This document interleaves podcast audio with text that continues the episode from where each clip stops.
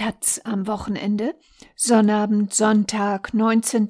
und 20. Februar 2022. Argumente. Leben ohne Auto. Für ein Umdenken weg vom Auto braucht es einen äußeren Impuls. Der könnte in Form einer Abschaffprämie kommen.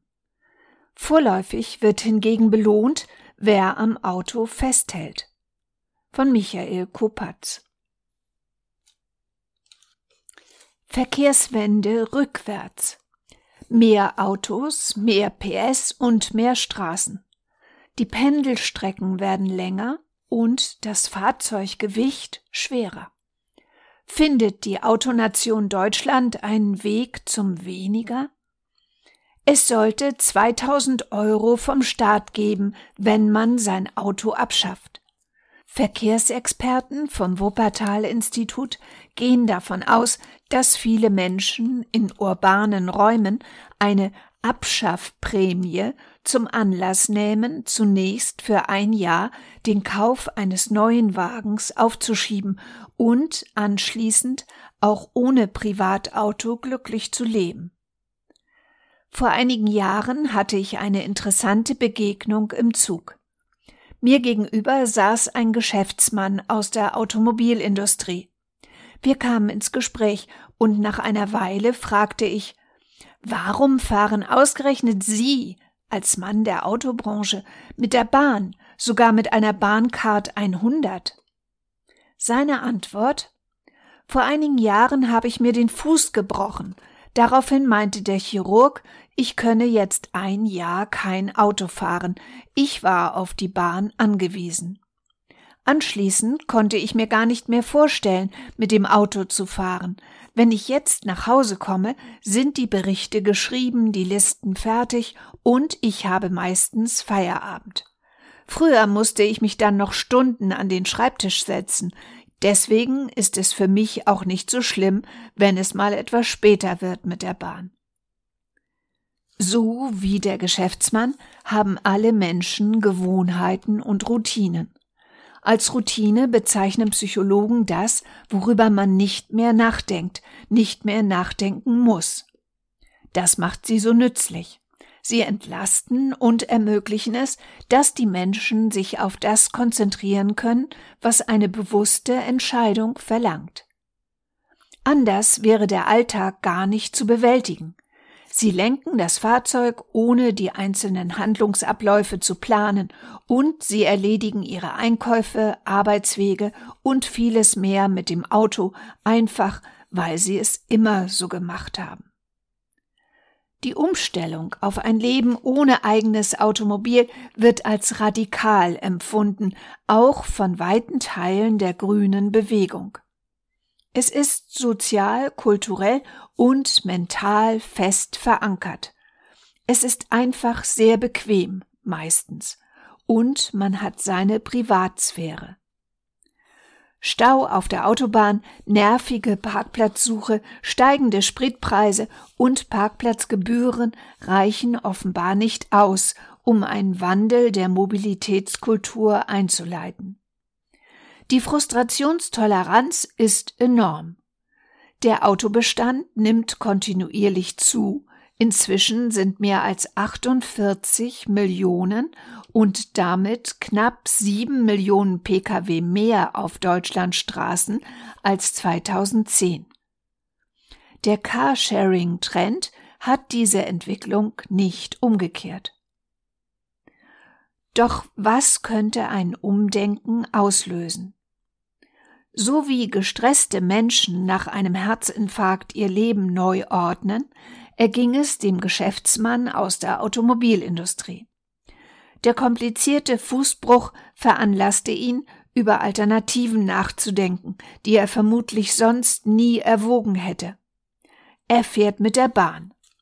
Es braucht also einen kräftigen Impuls von außen, um alte Gewohnheiten in Frage zu stellen. Vorläufig scheint die Bundesregierung nicht daran interessiert zu sein, dass die Leute Abschied vom geliebten Fahruntersatz nehmen. Im Gegenteil verschenkt Berlin Milliarden, damit sie ihre automobilen Gewohnheiten beibehalten. In Deutschland gibt es viel Geld vom Staat, wenn man einen Dienstwagen fährt, wenn man einen Diesel fährt, wenn man E-Auto fährt, wenn man ein Hybridauto kauft oder wenn man zur Arbeit pendelt. Insgesamt fördern die Behörden klimaschädliches Mobilitätsverhalten mit knapp 30 Milliarden Euro, bilanziert das Umweltbundesamt. Nur wenn man sein Auto abschafft, dann gibt es kein Geld. Warum gibt es keine Förderung für das Naheliegende, wo es doch der effektivste Beitrag zu Klimaschutz und Verkehrswende wäre, den man leisten kann? Funktionieren würde es so. Wer sein privates Auto abschafft und mindestens für ein Jahr autofrei bleibt, bekommt 2000 Euro.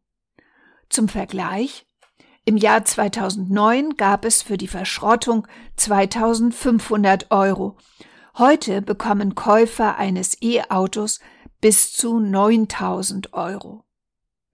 Der Bund zahlt, die Städte können die Prämie mit eigenen Incentives verstärken, etwa durch ein günstiges Ticket für den Nahverkehr, einen Zuschuss für E-Bike oder Cargo-Bike und, ganz wichtig, besondere Angebote für Carsharing.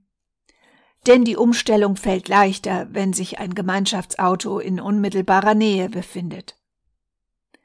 Es gab Modellprojekte wie etwa ein Monat ohne Auto oder Autofasten.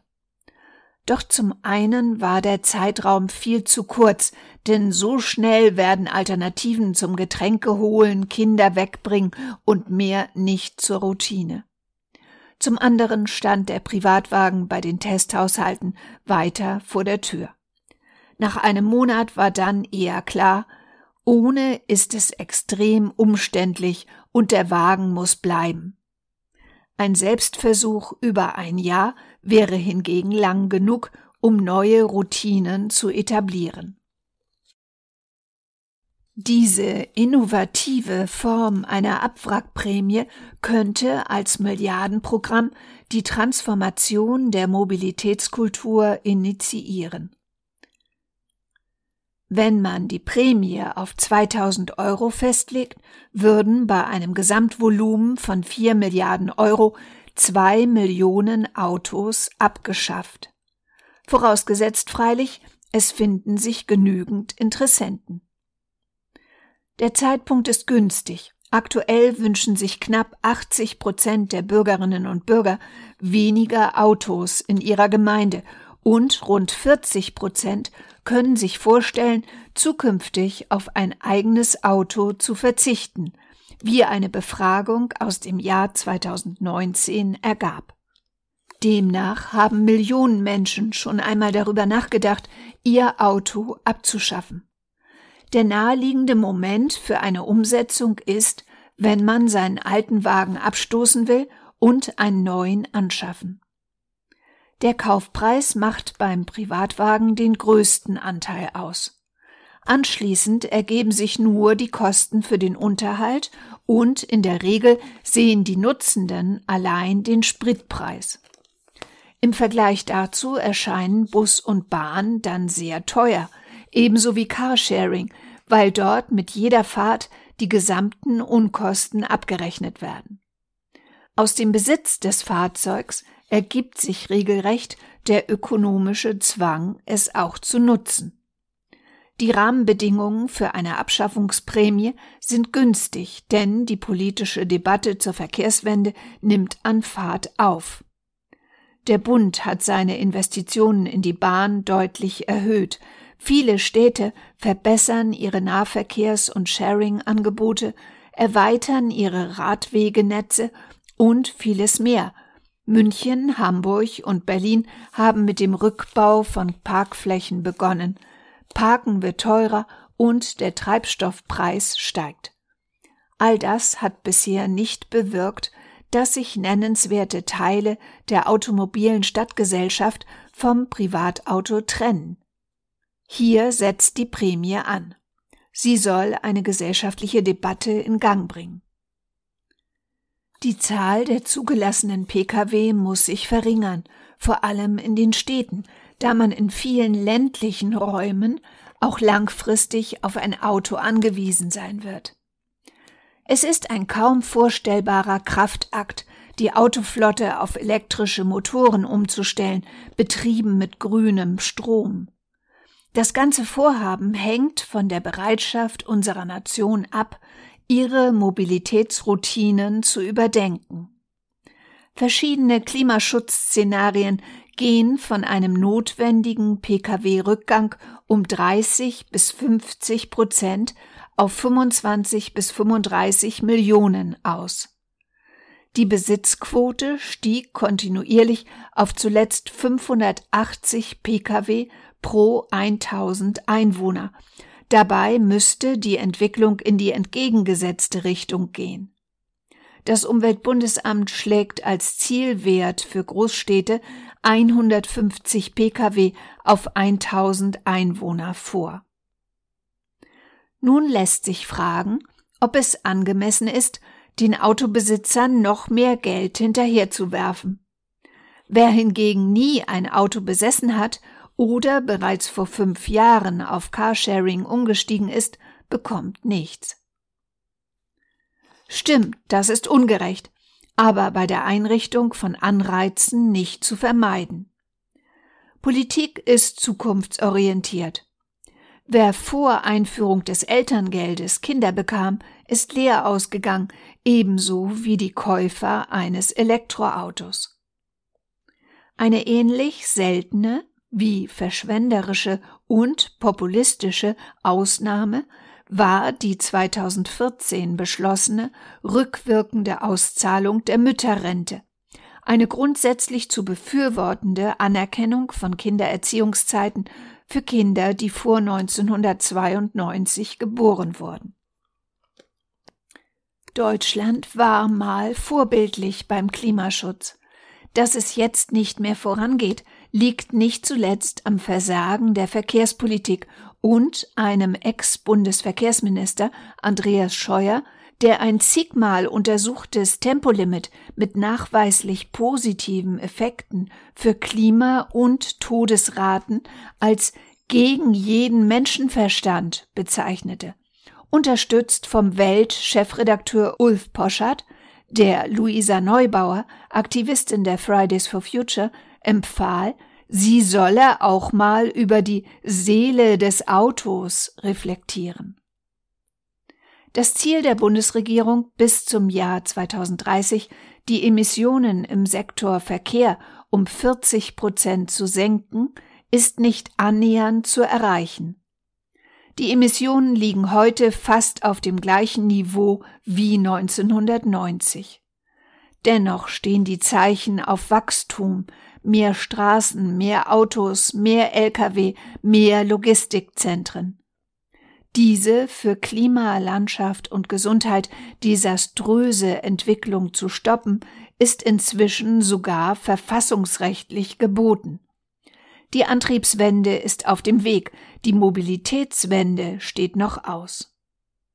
In Verbindung mit den avisierten Investitionen in nachhaltige Infrastrukturen könnte eine Abschaffprämie als förderpolitische Innovation der Anfang sein für einen Wandel unserer Mobilitätskultur, einer mentalen Transformation. Damit wir den jungen Menschen nicht die Zukunft klauen. Es muss ein Ruck gehen durch Auto Deutschland. Michael Kopatz ist Projektleiter am Wuppertal Institut und Autor der Bücher Energiewende aber fair, Ökoroutine, Schluss mit der Ökomoral und Wirtschaft ist mehr.